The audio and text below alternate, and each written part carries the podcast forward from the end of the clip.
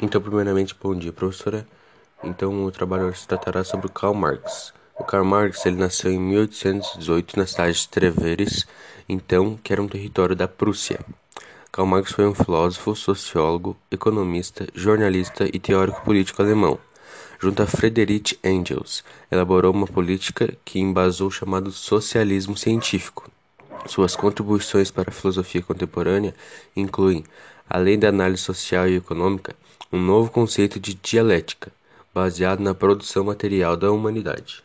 Então, um pouco da biografia que eu lembro sobre ele, é, que eu pesquisei, foi que ele já nasceu em uma família de classe alta, que ele estava seguindo o caminho do, do pai dele, que era para fazer direito, ele já, já entendia muito bem, era, era uma pessoa muito inteligente.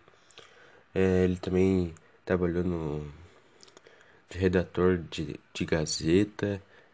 Ele participou da Liga dos Comunistas e também da Primeira Internacional, que era uma associação dele lá. O Karl Marx ele falava muito sobre a, a desigualdade social entre as classes, por exemplo, da burguesia, do proletariado, do abuso deles, etc.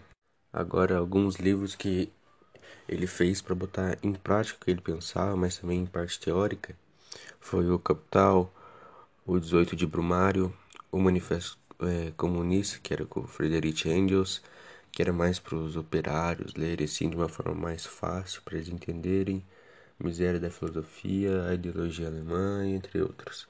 Então, Marx, ele, como foi anteriormente, ele falava da luta de, de classes, também falava da falava da alienação, que no marxismo alienação era a situação típica que acontecia no capitalismo, que era onde as pessoas que eram apartadas dos bens é, que elas mesmas produziram.